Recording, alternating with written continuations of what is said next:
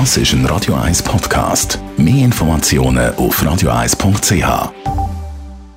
Der Wohntipp auf Radio 1 wird Ihnen präsentiert vom Hauseigentümerverband Schweiz. www.hev-schweiz.ch wenn jetzt auf dem Käse etwas Gutes ist, ist es an der Wand gar nichts Gutes. Schimmel. Über genau das reden wir heute mit dem Stefan Aschier, ist Experte für Bau- und Energietechnik vom Hauseigentümerverband Schweiz. Der Bund hat ja gesagt, Energiesparen ist jetzt angesagt. Es gibt aber auch viel mehr Meldungen jetzt von Schimmelbefall. Gibt es da irgendeinen Zusammenhang? Ja, also es ist tatsächlich so, bei uns gehen vermehrt Meldungen ein über, äh, über Schimmelbildungen.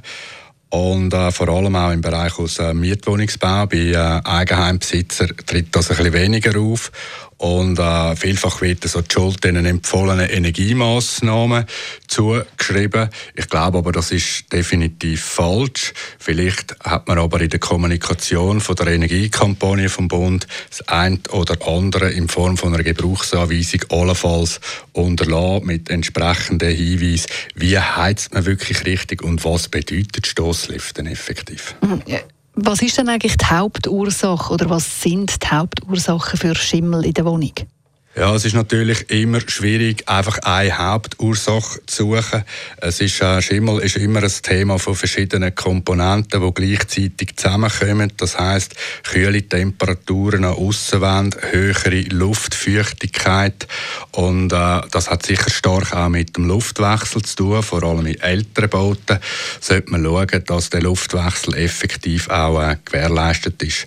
Es empfiehlt sich darum, in diesen Räumen gleichmäßig zu heizen, damit innerhalb des Mauerwerks keine zusätzlichen Temperaturdifferenzen entstehen und so könnte Kondenswasser mit möglicher Schimmelbildung entstehen. Und gerade in älteren Gebäuden, was ist da wichtig im Zusammenhang mit Schimmel?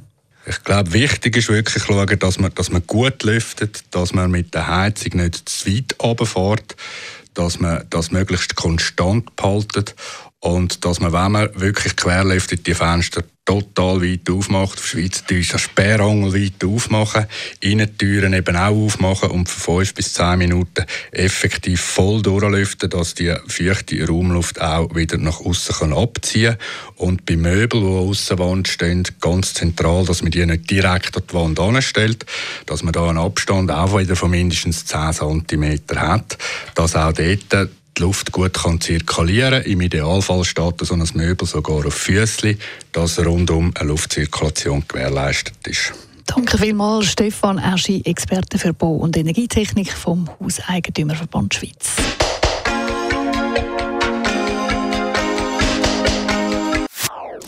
Das ist ein Radio 1 Podcast. Mehr Informationen auf radio1.ch.